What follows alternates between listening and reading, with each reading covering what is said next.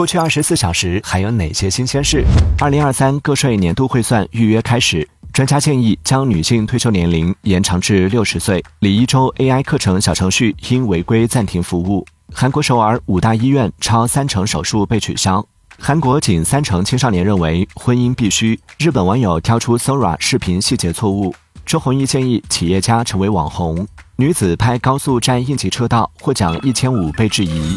现在登录喜马拉雅、苹果播客、小宇宙，搜索订阅《往事头条》或《往事头条》畅听版，听资讯更畅快，尽在《往事头条》。